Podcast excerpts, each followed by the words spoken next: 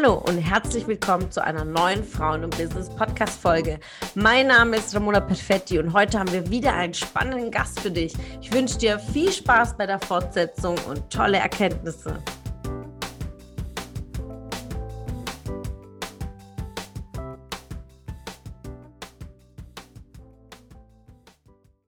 Ja, und wie war es so für dich? Ähm, die Telefonakquise ist natürlich ein anderes eine andere Welt, würde ich es jetzt mal nennen. Mhm. Was sind so die größten Learnings, die du da für dich in dieser Zeit mitgenommen hast, die heute dich ja auch ein Stück weit, wo du sagst, boah, das halt mitgenommen und super oder auf gar keinen Fall will ich das so für meine Arbeit haben? Unterschiedlich. Also so die, die rein ankommenden Gespräche, die waren nicht immer angenehm, aber ähm, man konnte sie ganz gut handeln. Also diese Outbound-Telefonie, anderen etwas verkaufen zu müssen, mhm. einen neuen Stromtarif, damals war das ja, das war nicht meine Welt. Das hat mir keine Freude bereitet. Ähm, aber ich habe natürlich ganz viel mitgenommen. Und vor allen Dingen, was heute für mich in meinem Network Marketing wichtig ist, ähm, dass wenn ich jetzt jemand ein Angebot mache und er ablehnt, dass ich es mhm. nicht persönlich nehme. Ja, ähm, das habe ich gelernt, weil viele nehmen es dann sehr, sehr schnell, sehr persönlich, sind tief betroffen, möchten dann mit dem anderen nie mehr irgendwas zu tun haben. Und das ist schade, weil wenn mich ein in der, im Lokal jemand fragt, möchtest du noch was trinken? Und ich sage nein, dann rennt der Kellner ja auch nicht heulend in die Küche und sagt, jetzt will sie nicht mehr trinken. Und das sind aber solche Lernfelder gewesen, die mir heute natürlich zugutekommen, gerade wenn ich auch meine Teampartner unterstütze und die vielleicht mal geknickt sind, weil ein Gespräch einen anderen Verlauf genommen hat, wie sie es sich gewünscht haben, dass ich dann sage, Mensch, du, es hat aber nichts mit dir zu tun. Also das ist einfach die Sache, die noch nicht gepasst hat, wahrscheinlich. Ja. Ja, das ist ein, ein Riesen-Learning, dass auch, auch einmal das Mindset des Verkaufens sehr viele blockiert. So, ja. man muss sich irgendwie so ähm, selbst verkaufen, dabei ist es das Produkt oder die Dienstleistung. Und mhm. ähm, ja, wie, wie ging es dann für dich weiter? Nimm uns da mal mit. Ja, also ich ähm, war dann im Qualitätsmanagement eben mhm. beim Energieversorger und ähm, habe mich dann zum Kommunikationstrainer noch ausbilden lassen. Das hat mir große Freude bereitet. Und aber irgendwann, ich weiß nicht, also ich habe immer in meinem Jobleben so das Gefühl gehabt, nach drei, vier Jahren, es langweilt mich, was ich tue. Und ich muss mhm. jetzt aufmachen zu neuen Ufern. Und da war wieder der Punkt, es hat irgendwie Spaß gemacht, aber es hat mich auch gelangweilt. Und dann mhm. kam das erste Mal die Idee auf, eigentlich bin ich ja ein Mensch, der sich ungern von anderen was sagen lässt, sondern lieber gerne selber vorangeht. Also jetzt wage ich mal den Schritt in die Selbstständigkeit. Mhm. Und damals war ich noch sehr Fitness verliebt und Fitness verrückt und habe gedacht, jetzt gehe ich mal in den Bereich Wellness Fitness und habe ein Wellnessstudio mit einer Freundin eröffnet mit ganz neuen Geräten, die man bis dahin noch gar nicht so kannte. Auf denen hast du im Liegen trainiert, sogenannte isometrische Übungen. Mhm. Und das Spannende war, wir stießen schon auf Interesse, ähm, hatten uns aber gleich so schön eingerichtet, dass also die ganzen Fixkosten, auch die Miete und so uns ein bisschen aufgefressen hat. Mhm. Und meine Partnerin nach einem Jahr sagte, ich kann nicht mehr, ich will nicht mhm. mehr. Und dann habe ich gesagt, gut, dann lieber ein Ende mit Schrecken als ein Schrecken ohne Ende. Mhm. Ähm, dann haben wir das Ganze tatsächlich liquidiert und ich habe dann erstmal äh, Wunden geleckt und ein tiefes Tal der Tränen durchlaufen, weil ein Traum zerplatzt war. Mhm. Genau. Wie, wie, bist du damit umgegangen? So jetzt auch Thema rückwirkend zum Thema Mindset. Wie du jetzt natürlich würdest du anders durchgehen, aber wie war es für dich? Du hast, weil das ist ja oft die Angst von vielen, die wollen nicht in die Selbstständigkeit, weil es ja schief gehen könnte. So. Mhm. Und dann, wenn es dann wirklich so eintrifft, wie bist du in diesen Loslassprozess durchgegangen? Also im ersten Step war ich sehr geknickt und habe mir natürlich unterstellt, ich kann es nicht, ja, oder ich bin da irgendeinem Luftschloss nachgejagt. Was ich dann auch noch hatte, war ein schlechtes Gewissen, weil noch ein paar Schulden einfach zurückgeblieben sind, ja. Ähm, und dachte, Mist, jetzt muss meine ganze Familie quasi da auch noch für aufkommen. Aber ähm, tatsächlich habe ich einige Menschen getroffen, die sagen, hey, ich weiß gar nicht, was du willst. In den USA, wer nicht einmal pleite gegangen ist, taugt nichts als Unternehmer. Also ja. ne, aufstehen, Krone richten, weitermachen. Und ähm, ja, ich habe mich dann aber erstmal wieder ins Angestellten-Dasein zurückgezogen, um einfach diese Zeit, die ich gebraucht habe, da auch ja zu haben. Also ich habe mich wieder ganz normal in einem Teilzeitjob zurechtgefunden. Der hat mir auch Spaß gemacht, keine Frage. Mhm. Aber halt auch wieder nur eine gewisse Zeit X, ja. Und dann hast du gemerkt, ja, jetzt habe ich doch wieder jemanden, der über meinem Kopf schwebt, ja, und äh, du nicht selbst deine Entscheidung treffen kannst oder woran machst du es fest, dass Angestellten-Tum jetzt nichts für dich ist? Also ich hatte Glück, ähm, ich habe damals den Job angeboten bekommen, die Innung für Sanitär- und Heizungstechnik zu leiten, mhm. War da mein eigener Herr und habe tatsächlich den Job auch nur gekriegt, weil ich vorher mal selbstständig war. Also das war mhm. ja spannend, weil ich bewiesen hatte, ich bin in der Lage, selbstständig mich zu organisieren und zu arbeiten. Wahnsinn. Und auf der Geschäftsstelle habe ich dann natürlich schon schalten und walten können, wie ich wollte. Das war auch eine tolle Sache. Aber trotzdem in mir drin hat alles danach geschrien, Simone, das ist aber nicht das, wo du eigentlich, ja, wo, wo du dich danach sehnst, ja. Und mhm. ähm, dann ging es los mit dem Thema Persönlichkeitsentwicklung. Dann habe ich angefangen, eine Coaching-Ausbildung zu machen und dann fing alles an. Äh, der große Durchbruch, ja. genau. Aber ich, ich, ich finde es immer spannend, so äh, egal wer sich hier in den Interviews gesellt, irgendwann gibt es immer diese Wendung, wenn man anfängt, sich selbst mit sich selbst zu beschäftigen, wirklich die tiefen Fragen für sich zu beantworten. Und äh, erzähl uns so, wann du, also die Berührungspunkte mit Persönlichkeitsentwicklung, du bist jetzt schon viele Jahre äh, in dem Bereich, so wie, waren, wie war es am Anfang? Dass, dass du so, boah, was für eine Sekte, ja, es sind ja viele, die so denken, so, oder, ähm, mm, also, oder gleich. Ausbildung? Ja, generell so Coaching oder NLP oder generell Persönlichkeitsentwicklung oder war es so, okay, ich finde es geil? Also es gibt immer zwei, für viele zwei Seiten. Also ich wollte es tief in mir drin unbedingt, hatte aber größten Respekt davor, was da wohl alles ans Licht kommen mag. Okay. Also da mhm. habe ich wirklich Bammel davor gehabt, welchen Themen ich mich stellen muss, mhm. wenn ich mal angefangen habe, ja. Ähm, und ob ich das dann wirklich will also so diese, ja, schwarzen Flecken, die dann plötzlich mal zu beleuchten.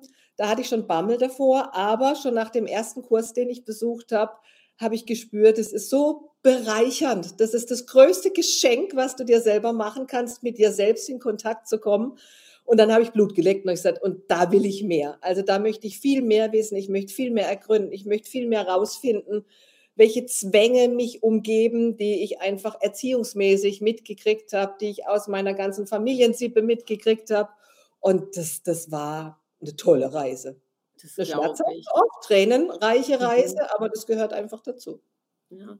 Und was denkst du, sind so für dich ähm, aus der Persönlichkeitsentwicklung so die äh, ähm, tollsten Methoden, äh, um an den Kern zu kommen für dich? So, sagst du es eher so Privates, Vergangenheit? Äh, was nimmst, äh, kannst du mitnehmen für andere weiterzugeben? Mhm. Ähm, also ich habe ja eine systemische Coaching-Ausbildung genossen und für mich war eines der besten Tools tatsächlich das Familienstellen. Mhm. Meine, das kannst du ja auch mit in einem Team machen, mit Orga-Aufstellung funktioniert ja. ja hervorragend. Aber wenn du wissen willst, was wirklich wirkt, dann ist das für mich das Mega-Tool überhaupt, weil jeder hat ja so seine Wahrheit im Kopf. Aber wenn du wirklich rausfinden möchtest, was wirkt denn bei dem einen oder anderen in der Familie, wo sieht sich denn jeder? Steht er überhaupt an seinem Platz oder ist er wo mhm. ganz anders? Ähm, das fand ich mega spannend. Vor allen Dingen, was rauskommt, wenn du Ordnung wiederherstellst im System. Ja? Ähm, und da war es oft so, dass die Stimmen im Außen sagten, es ist spannend, du machst eine Coaching-Ausbildung und dein Mann verändert sich auch. Und so, ja, ich gebe auch neue Informationen ins System.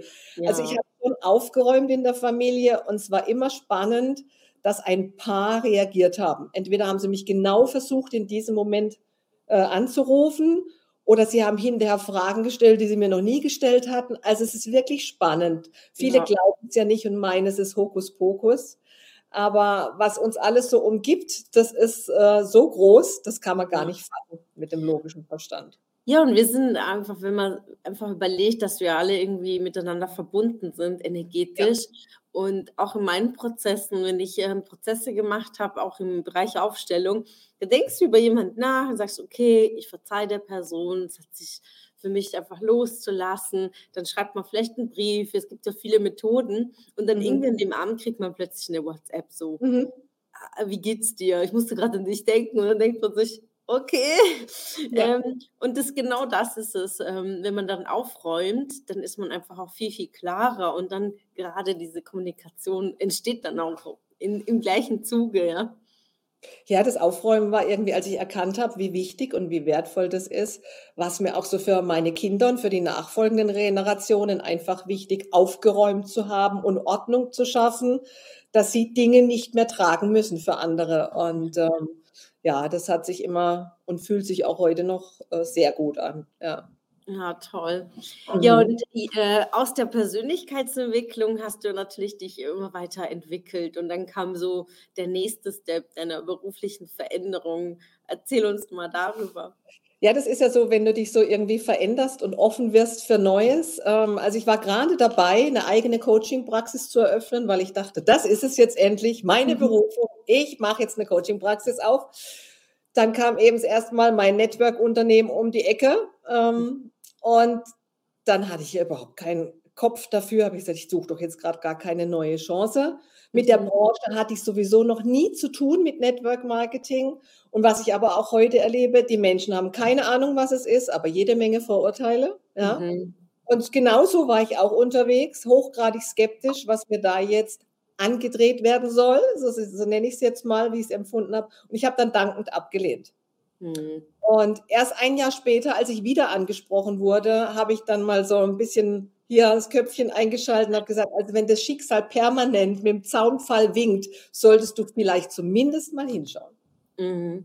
Ja. Und als du hingeschaut hast, erzähl uns mal darüber, weil ich meine, ich kenne ja ein bisschen die Geschichte so, aber einfach so die ersten Momente, weil so geht es ja vielen. Man hört sich das an und fragt dann irgendwie Bekanntschaft, so, ja, meinst du, ist das für mich? Ich meine, in deinem Umfeld hat jeder gesagt, boah, Simone, das ist voll deins, aber du selbst konntest ja am Anfang noch gar nicht glauben. Nimm uns auf die Reise mit, dieses ja. Erkenntnis, das ist jetzt meins.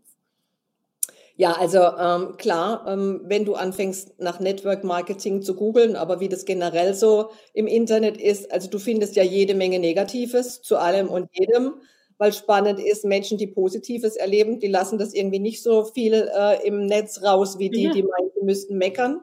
Und dann ähm, hieß es natürlich, Achtung, Achtung, pass auf, in was du da reingerätst. Und viele wollten mich vermeintlich warnen. Und das hat mich natürlich auch verunsichert, ja, ganz mhm. klar. Und ich habe dann immer gesagt, Mensch, das hört sich zu schön an, um wahr zu sein, was diese Branche einem zu bieten hat an Möglichkeiten. Und dann ähm, habe ich diesen Produkten, es braucht ja immer hochwertige Produkte, egal bei welcher Firma, ähm, die dahinter stehen. Dann habe ich erstmal da mein ähm, Erfolgserlebnis tatsächlich gehabt, indem ich sie ausprobiert habe. Und dann habe ich mich darauf eingelassen, mal bei einem Infoabend dabei zu sein. Und da ich irgendwie den Haken nicht gefunden habe, habe ich meinen Mann dabei gehabt, der ist Unternehmensberater. Dann habe ich gesagt, dein betriebswirtschaftliches Verständnis brauche ich heute. Hör dir das genau an. Mhm. Und ein Freund von uns, der ist Privatier, der hat bewiesen, dass er weiß, wie es geht, das Geld verdienen. Und den hatte ich auch dabei. Und ich fand es so spannend, ich habe die beobachtet. Erst natürlich die verschränkten Arme, Körperhaltung, mhm. und dann wurden die Herren immer offener und irgendwie immer begeisterter. Und hinterher habe ich gesagt, und Jungs, wo ist jetzt der Haken? Und beide waren Feuer und Flamme. Also sowas haben sie ja was Geniales noch gar nie entdeckt. Und ähm, der Freund von uns, der dabei war, gesagt, Simone, das ist genau deins. Das musst du machen. Ja. Mhm. Da ich so, Hä? ja. Und dann erst habe ich verstanden, ja Mensch, bei uns äh, basiert das Network Marketing auf der Weiterempfehlung und tagtäglich empfehlen wir ja unbewusst 100.000 Sachen und kriegen ja. ja nie was dafür. Beim Italiener habe ich vielleicht Glück und kriege mal ein Ramazzotti rausgemacht, wenn ich irgendjemand genau. oder ein Tiramisu als Nachtisch, ja. Ähm, aber ansonsten ist es ja du machst es oder ich mache es, weil ich es gerne mache. Wenn mir was Gutes widerfährt, dann kann ich doch meinen Mund nicht halten. Ja? Ist so. Und äh, dann habe ich verstanden, genauso funktioniert das hier auch. Ich brauche einfach nur meine Begeisterung teilen und der, der mehr wissen möchte, darf es gerne erfahren und der, der nicht mehr wissen möchte, ist auch okay. Ja? ja. Also da mir das Lernfeld bin ich beleidigt, weil er meint nicht mich persönlich. Genau. Wenn du Teil unserer Community werden willst und auf der Suche nach wertvollen Austausch bist, dann habe ich hier was für dich. Unsere monatlichen Netzwerktreffen in den Städten Karlsruhe, Stuttgart, Frankfurt und Köln. Alle aktuellen Termine findest du auf unserer Homepage frauenbusiness.de und in den Show Notes. Ich wünsche dir einen erfolgreichen Tag und freue mich, wenn du morgen wieder dabei bist. Alles Liebe, deine Ramona.